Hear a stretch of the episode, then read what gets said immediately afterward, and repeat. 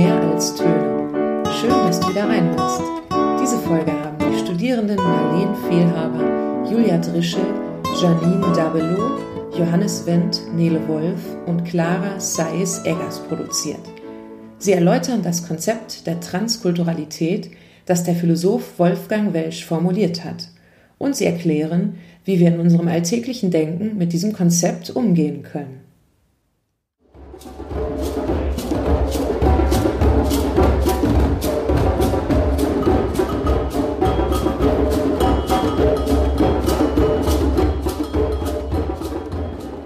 Afrikaner, egal aus welchem afrikanischen Land sie kommen, sind rhythmisch besonders begabt. Darum trommeln sie so gut.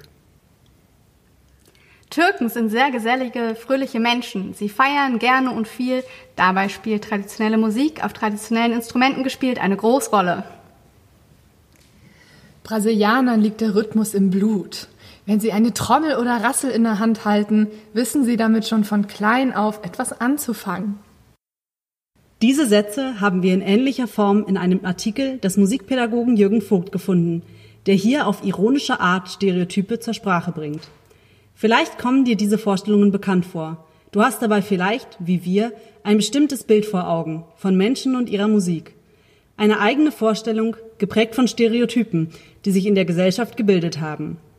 Diese gesellschaftlichen, kulturellen Stereotypen und Wahrnehmungsmuster können unser Handeln in der Schule bewusst oder unbewusst beeinflussen. Es ist einfach, Stereotypen im Kopf zu folgen und danach zu handeln, denn es ist menschlich, in offensichtlichen Kategorien zu denken, um die Welt zu erfassen.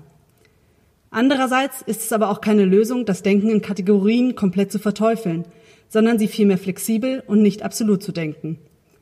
Dann kann die individuelle Biografie eines jeden Menschen die einzigartige kulturelle Identität, die sich durch vielfältige Einflüsse gebildet hat, besser wahrgenommen werden, ohne damit Stereotype in Verbindung zu beispielsweise nationaler Herkunft zu wecken. Dass hierbei nicht die vollständigen Identitäten aller SchülerInnen wahrgenommen werden können, bleibt außer Frage. Viele LehrerInnen nehmen an, dass sie dann gerecht im Unterricht handeln, wenn sie versuchen, die von ihnen angenommenen kulturellen Unterschiede zwischen ihren Schülerinnen und Schülern zu berücksichtigen – aber den kulturellen Unterschieden gerecht werden, indem ich als Lehrerin Kindern mit offensichtlicher nicht deutscher Herkunft bestimmte Instrumente zuordne, indem ich davon ausgehe, dass ein afrikanisch aussehendes Kind selbstverständlich mit Trommeln umgehen kann? Mein Handeln als Lehrerin wird hier beeinflusst von Annahmen über eine andere Kultur, die nicht meine ist, die ich kaum oder vielleicht gar nicht kenne. Und wie diese Kultur aussieht, folgt offensichtlich gewissen gesellschaftlichen Vorstellungen – Sie grenzt sich von der eigenen Kultur ab und existiert in einer vielfältigen Gesellschaft, wie beispielsweise hier in Berlin, nebenher. In der aktuellen universitären Lehre und auch in Lehrwerken sind leider wenig Ansätze zu finden, die einen stereotypfreien Musikunterricht thematisieren. Deshalb hoffen wir, im folgenden Konzept einen Denkanstoß zu finden, der Fülle verschiedenster kultureller Prägungen gerecht zu werden und dabei nicht in Fettnäpfchen zu treten. Als nächstes wollen wir euch daher das Konzept der Transkulturalität näher bringen. Dieses möchte kulturelle Identität nicht als eindimensionale, feststehende Gebilde, sondern offen denken und in ihren kulturellen Mischformen anerkennen. In diesem Sinne ist Transkulturalität auch ein politisches Konzept, denn es vermeidet explizit stereotypisierende und vereinfachende Beschreibungen kultureller Identitäten und wirkt so Stigmatisierung und Diskriminierung entgegen. Das Konzept geht auf den Philosophen Wolfgang Welsch zurück. Welsch ging davon aus, dass Menschen heutzutage immer von verschiedenen kulturellen Mustern geprägt werden, also bereits durch und durch transkulturelle Wesen seien. Mit herkömmlichen Kulturbegriffen lassen sich diese hybriden kulturellen Identitäten nicht mehr passend beschreiben. Diese begreifen Kultur nämlich als in sich geschlossene Gebilde, die sich nicht miteinander mischen oder kombinieren lassen, sondern nebeneinander her koexistieren. So ein Verständnis von Kultur begünstigt jedoch eine verkürzte Perspektive als, auf Kultur als einem Volk, einem Land oder einer Nation zugehörig. Aus diesem Grund kritisiert das Konzept der Transkulturalität auch ihre älteren Geschwister, die Konzepte der Inter- und der Multikulturalität. Diese würden Welsch zufolge eigentlich die Vorstellung fiktiver, klar voneinander abgegrenzter Kulturen erst produzieren und dabei die Möglichkeit von Überschneidung und Kombinationen von mehrdeutigen kulturellen Mustern außer Acht lassen. Die Schlange beißt sich hier sozusagen selbst in ihren Schwanz. Paradoxerweise versuchen diese Konzepte ja eigentlich solche Konflikte zu überwinden, die in der Koexistenz unterschiedlicher kultureller Prägungen entstehen. Ein Blick durch die unscharfe Brille herkömmlicher Kulturbegriffe begünstigt zwar einerseits, dass unterschiedliche Kulturen in einen Dialog miteinander treten, nicht aber, dass sich unterschiedliche kulturelle Einflüsse zu hybriden Kulturen vermischen können.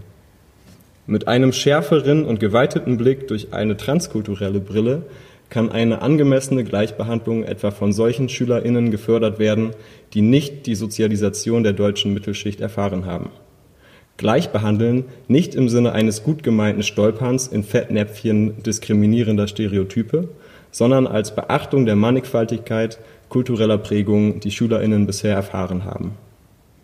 Mit Blick auf die Musikpädagogik bedeutet das auch, unsere persönlichen Hörhorizonte zu erweitern und verschiedene Bedeutungszuschreibungen in unterschiedlichen Kontexten zu thematisieren. So ist zum Beispiel ein Polyrhythmus nicht gleichzusetzen mit afrikanischer Musik. Sie mag in bestimmten Kulturräumen Teil bestimmter musikalischer Praxen und musikkultureller Traditionen sein, aber Polyrhythmik ist genauso auch im Jazz, im Tango Argentino und in der neuen Musik zu finden. Unsere Auseinandersetzung mit dem Thema der Transkulturalität im Musikunterricht hat zunächst einmal viele Begriffsbausteine freigeschaufelt. Uns ist dabei bewusst geworden, welch großer und komplexer Verantwortungsbereich in der kulturellen Bildung dem Musikunterricht zugutekommt. So werden wir Musikpädagoginnen zum Beispiel über den Rahmenlehrplan für Musik dazu ermutigt, Schülerinnen Erfahrungsräume zu bieten um sich mit unterschiedlichen kulturellen und gesellschaftlichen Zusammenhängen auseinanderzusetzen. Wir haben also tatsächlich die Möglichkeit, den Schülerinnen die kulturelle und damit auch musikkulturelle Vielfalt erfahrbar und erlebbar zu machen und dabei darauf zu achten, dass alle Zusammenhänge auf kultureller und musikalischer Ebene so dicht miteinander verwoben sind, dass Differenzierung und Kategorisierung der Musikkulturen viel weniger von Bedeutung sind als eine Hybridisierung im Sinne der Transkulturalität. Auch die Gestaltung der eigenen kulturellen Identität eines jeden Heranwachsenden und die Haltung der Offenheit, des Respekts und der Wertschätzung kultureller Vielfalt möchten wir angehende Musiklehrerinnen uns zur Aufgabe machen. Was können wir nun tun? Wie können wir ein Denken in einfachen Kategorien aufbrechen? Was kann Transkulturalität Leben für uns in unserem Alltag als Musikpädagogin bedeuten? In der nächsten Folge werden wir auf praxisbezogene Anregungen für eine transkulturelle Musikpädagogik stoßen. Auf dem Weg dahin laden wir euch dazu ein, euch in nächster Zeit mit zwei Gedankenexperimenten zu beschäftigen, die mögliche Grenzen überwinden und Horizonte erweitern könnten. Erstens, du kannst dich fragen, wie du selbst kulturell geprägt bist. In welchen kulturellen Kreisen hast du dich bewegt? Welche haben sich neu um dich herum gebildet? Was macht deine eigene kulturelle Identität eigentlich aus? Zweitens, unterwegs auf der Straße, in der U-Bahn oder bei einem Konzert begegnest du vielen Menschen. Während du einer Person gegenüber sitzt oder ihr auf dem gleichen Weg hinterherläufst, kannst du versuchen, sie dir in verschiedensten musikalischen Settings vorzustellen. Als Konzertbesucherin in der Oper, als Folk-Rock-Musikerin mit einem bestimmten Instrument deiner Fantasie auf der Festivalbühne oder beim ausgelassenen Tanzen und Singen bei einer Familienfeier. Überwinde dabei möglicherweise aufkommende stereotypische Bilder von dieser Person und weite deine Gedanken in diverse Richtungen aus. Wie könnte die kulturelle Identität dieser Person am Ende dieses Gedankenexperiments aussehen? Vielleicht kannst du auch überlegen, woraus du diese Vorstellung einer bestimmten kulturellen Identität gewonnen hast. Wenn ihr nun auch neugierig darauf geworden seid, wie es um handfeste Details zur Praxis für den Musikunterricht bestellt ist, und gleich Lust habt, aus der theoretischen Tiefe gedanklich in die Praxis einzutauchen, dann lauscht einfach aufmerksam unserer zweiten Folge zum Thema Transkulturalität.